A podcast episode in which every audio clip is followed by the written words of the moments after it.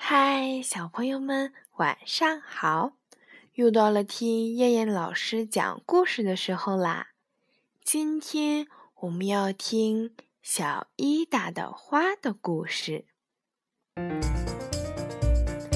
小伊达的花快要死了，它们昨天晚上还很美，可是现在全都凋谢了。为什么会这样呢？他难过的问一个大学生。他很喜欢这个大学生，他会讲很多好听的故事，还会剪有趣的剪纸。这些花儿昨天晚上去参加舞会啦，大学生说道。可是花儿是不会跳舞的呀，小伊达说道。会的。天一黑，我们都睡觉了，他们就围成一个圈儿，快乐的跳个不停。大学生说道：“真是有趣呀！”小伊达笑着说：“他多想亲眼看看花儿的舞会呀，那一定很有意思。”夜晚，小伊达来到了一张漂亮的桌子前，那里有他的玩具。他的娃娃索菲亚正躺在小床上睡觉，小伊达对他说：“索菲亚，今天晚上在抽屉里睡吧。那些可怜的花儿生病了，让他们睡你的床，也许会好起来。”然后他就把索菲亚放到了抽屉里。小伊达把花儿放在小床上，给他们盖上了小毯子。希望明天早晨他们可以好起来，然后他自己也上床了，很快便进入了梦乡。半夜他醒了，不知道花儿们还在不在床上。他自言自语地说道。于是他爬起来，这时好像听到屋子里有钢琴声，美妙极了。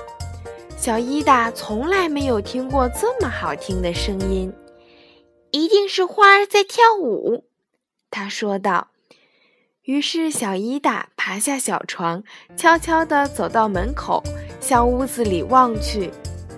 眼前的情景多么有趣呀！房间里没有灯光，月亮透过窗户，把屋里照得就像白天一样。所有的风信子和郁金香都在地板上排成行，围在一起，长长的叶子互相挽着，就像手拉着手。钢琴前坐着一朵很大的百合花，随着音乐的节拍点着头。那些生病的花儿也爬了起来，快乐地跳起舞。忽然，抽屉里发出很大的声响，小伊达的那些玩具也跳了起来，参加到了舞会当中，热闹极了。